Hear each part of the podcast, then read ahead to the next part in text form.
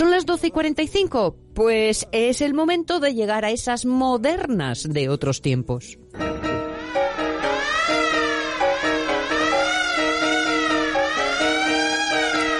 A ver, porque los que tienen buena memoria se acordarán. Hace ya tres meses y medio, a mediados del mes de diciembre del pasado año, cuando empezábamos la serie de Modernos de otros tiempos dedicado a la familia García, esa en la que decía el mismísimo Fran Litz, la genialidad parecía hereditaria.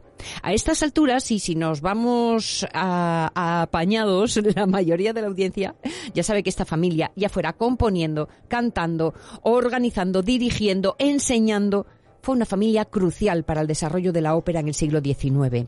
Bueno, pues hoy, que entramos en el decimocuarto capítulo de la serie, el quinto que dedicamos a la Benjamina de la familia, Pauline Biardot García, es posible, es posible que lleguemos al final de la historia. Más que una frase, lo voy a decir en pregunta. ¿Es posible, Carlos? La Peña. Bueno pues, bueno, pues esa es al menos la intención que tenía yo cuando comencé a escribir el guion. Pero ya sabes que yo tengo una capacidad imprevisible para, para la dispersión y para irme por las ramas. Y además, pues yo he sobremojado porque a nuestra moderna ya sabéis que apenas le gustaba hacer cosas, así que la tenemos liada. Así que me temo que vamos a tener que esperar, vamos a tener que mantener esta falsa intriga, aunque podríamos disiparla con una simple mirada al final del guion, pero somos así de chungo. mantengamos hasta el final esta falsa intriga.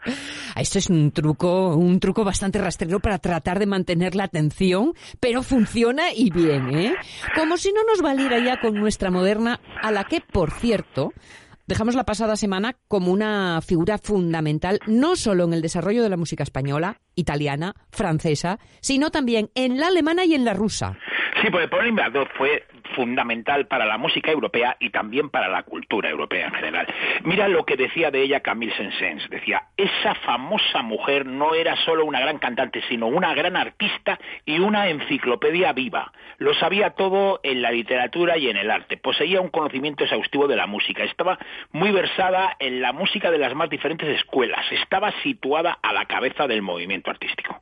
Vamos, esto llegaba hasta tal punto que era capaz, por ejemplo, de, de decir, bueno, pues mira, voy a cantar y a tocar un área que está recién descubierta de Mozart. Entonces, coger, hacerlo, dejar a los músicos, a los críticos y a todos los expertos patidifusos ante el hallazgo de una nueva área de Mozart, ¿Sí? y luego reconocer que el área no era de Mozart, sino que era suya. Mm. Pero vamos, además, para poder valorar en su medida su relevancia como figura cultural cosmopolita, no podemos olvidar que nuestra moderna era el centro vital sobre el que se articulaba un triángulo honorable, que también formaba su marido Luis Viardot, que se dedicaba a las artes plásticas, que Luis era coleccionista, era crítico de arte y además fue el pionero, el primero en hacer guías de grandes museos.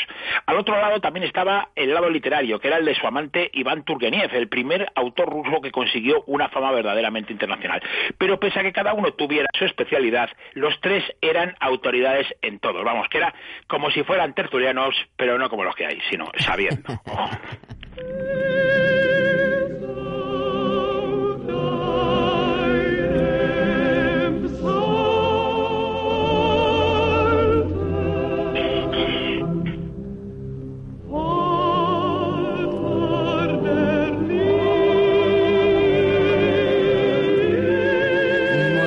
impresionante cómo aborda esta música la contraalto británica Kathleen Ferrier, acompañada por la London Philharmonic Orchestra y su coro bajo la dirección de Clemens Krauss.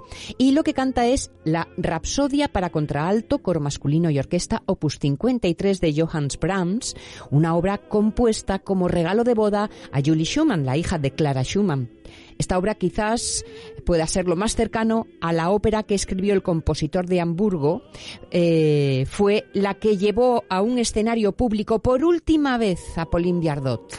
Sí, sí, era 1870 y nuestra moderna ya llevaba siete años retirada de los escenarios. Eh, cuando dejó de cantar en los teatros, porque en su casa siguió cantando hasta, hasta la víspera de su muerte, era, era todavía joven, tenía 42 años. Pauline Biardot había cantado todo lo que se le había antojado. Su registro era amplísimo. Lo mismo cantaba papeles, los papeles más agudos de soprano que los más graves de contraalto. Vamos, en ocasiones conseguía que, que los compositores transportaran estos papeles hacia las tonalidades donde ya se encontraba más cómodo cómoda, pero, pero si el compositor no tragaba, ella cogía y lo cantaba igual. Vamos. El resultado fue que cantó todos los papeles que le gustaron, todos los papeles que quiso, pero también que destrozó la voz muy pronto.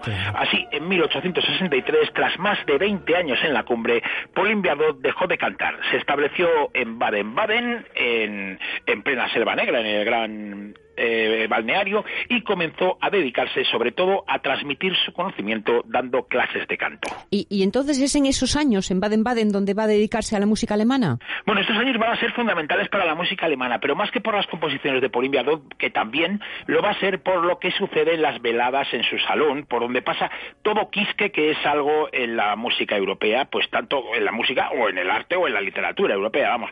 Pauline Viardot escribió un buen piñado de leads alemanes, pero la mayoría no son de esa época, sino que son de su tiempo de estudiante. De hecho, las primeras canciones que compone van a ser en alemán, luego va a continuar con otras sobre poemas franceses. Ya en los años 40 empezará a escribir las españolas. En los 60, pues se dedicará sobre todo a las rusas y después también a las alemanas.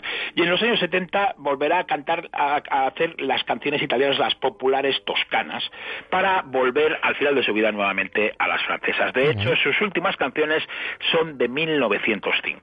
Apasionada como era de la poesía, nuestra moderna usa para poner en música siempre los poemas en su idioma original y respeta pues no solo su ritmo interno del que hablaba antes Jorge, sino también de la, tradición, la tradición musical de cada lengua.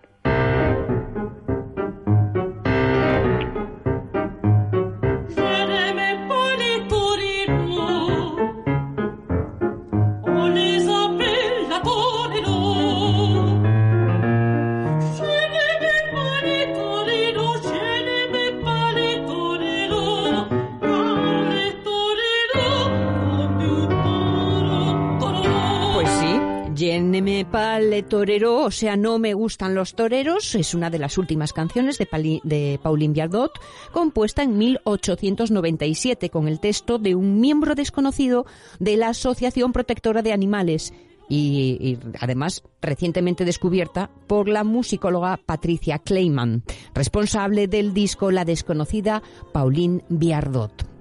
La Casa de Baden-Baden fue centro de la cultura europea hasta 1870, cuando estalla la guerra franco-prusiana, Carlos. Sí, vamos, los Viardot son ciudadanos franceses, pero el reino de Baden está aliado con la Confederación Alemana del Norte, con lo cual están en guerra, ¿no? Con lo cual no es aconsejable que permanezcan allí. Va a ser una lástima porque en el salón de aquella casa podías encontrarte lo mismo a Brahms, que a Clara Schumann, que a Franz Liszt, que al duque eh, al gran duque Karl Alexander o a la mismísima reina de Prusia, a la reina Augusta, ¿no? que era muy amiga de, nuestra moderna desde su primera gira germana cuando solamente tenía 18 años.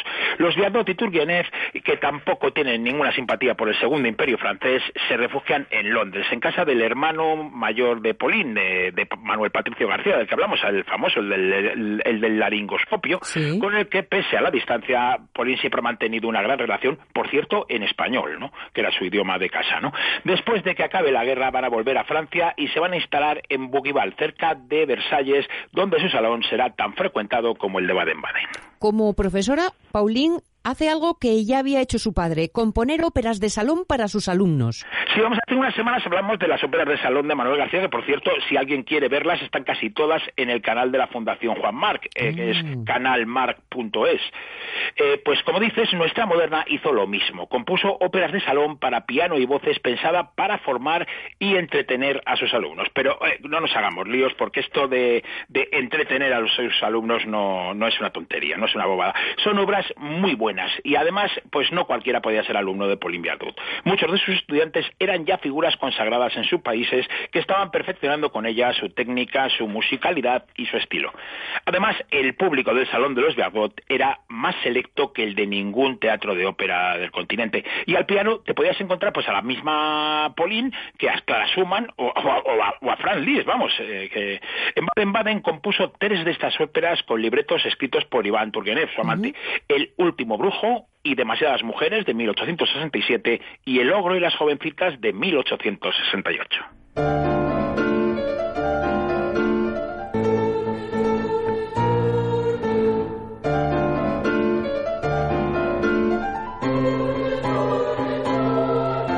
Ah, ah, oh, oh, oh, bien, venez, respecte rien. Ah ah, oh oh, Precisamente escuchamos El último brujo que has mencionado, fantasía en dos actos con música de Pauline Viardot y libreto de Iván Turgenev. Una obra que trascendió del Salón de los Viardot y llegó a tener una versión orquestada cuyo estreno dirigió Litz en Weimar en 1869. También llegó a Riga y a Karlsruhe y hasta donde sabemos es la única que ha sido editada en disco. Bueno, eh, eh, no está editada en disco, pero también podemos encontrar en la web de la Juan March, que hemos dicho antes, también tenemos una grabación en vídeo y en audio de su última ópera de salón, Cendrillon, o sea, La Cenicienta de 1904, que está basada en el cuento homónimo de Charles Perrault, y, y en la que nuestra moderna no solamente escribió la música, sino también el libreto. Sus últimas canciones, habíamos dicho antes, son de 1905, cinco años antes de su muerte, porque nuestra moderna siguió su actividad incansable hasta el último momento, sin que la parara siquiera la abrupta disolución de su triángulo amoroso, que como dijimos el otro día se produjo en 1883 en Bougival, donde estaba su villa y justo al lado la dacha de Turgenev. Todo sucedió en apenas tres meses. En mayo murió su marido y en agosto su amante, los dos en sus amorosos brazos. Fue entonces cuando nuestra moderna se alejó de Bougival para regresar a París, a su nuevo apartamento en el número 243 del Boulevard de Saint-Germain, la casa en cuyo salón continuará sus últimos 27 años de vida dando lecciones y haciendo veladas semanales con la florinata de la cultura europea. Vaya, que ni la edad ni la tristeza pudieron con ella. Su vitalidad era a prueba de bombas. Aparte de las clases, las veladas y la composición de sus obras, realizó una labor incansable de editora de, con la música antigua, pero al mismo tiempo también apoyaba todo lo que tenía que ver con la nueva música. Por ejemplo, es de las únicas eh, personalidades francesas que, aprecia y promociona la música de Richard Strauss.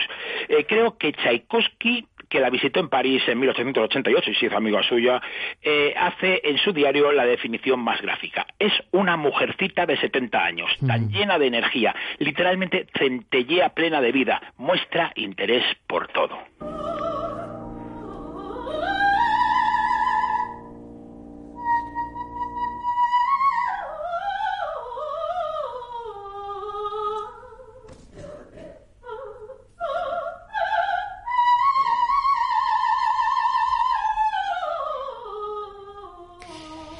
Tengo que interrumpir, no me queda otro remedio para escuchar el final de su última ópera, Cedrillon, en la producción de la Fundación March, con Sonia de Munch haciendo el papel de hada y Aurelio Biribay en el piano y la dirección musical.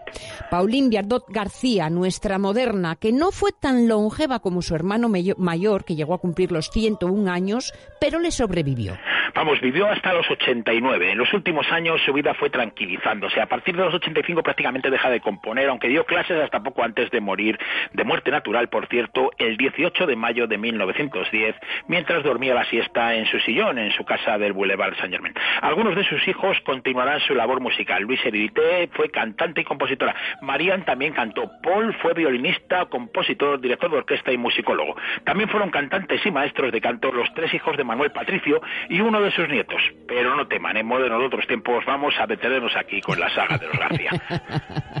Por cierto que el pasado año, el 21, bicentenario del nacimiento de Pauline Viardot, ha servido pues precisamente para recordar su figura que había estado bastante olvidada con el tiempo. Sí, vamos, tanto el centenario como también el movimiento que reivindica la recuperación de la obra de, de, mujeres compositoras están impulsando bastante la recuperación de su obra. En toda Europa están apareciendo biografías y ediciones que recogen sus epistolarios, porque recordemos que nuestra moderna se carteaba con medio mundo en seis idiomas. Mm. También están apareciendo discos de sus grabaciones y esperemos que próximamente aparezcan muchos muchos más, porque no nos engañemos, no es Pauline Viardot la que necesita que recuperemos su obra, su vida y su figura. Somos nosotros los que la necesitamos a ella. Ahí está. ¿Cómo nos conocíamos más de, de estas de, de, esta familia con todo ese poderío? Carlos La Peña, pues sabes lo que, lo que te digo, que hemos llegado al final final, pero que muchas gracias por estos dos meses y medios tan intensos. Gracias, Carlos. Venga, a ver qué nos inventamos para la semana que viene. Algo bonito, estoy segura. Venga, un, beso. un abrazo, un abrazo fuerte. Con Paulín Viardot nos despedimos. Eso sí, para enviar besos y abrazos, los de Omar Caunedo, Juan Alonso, quien os habla, y Pachi Poncela, y todos.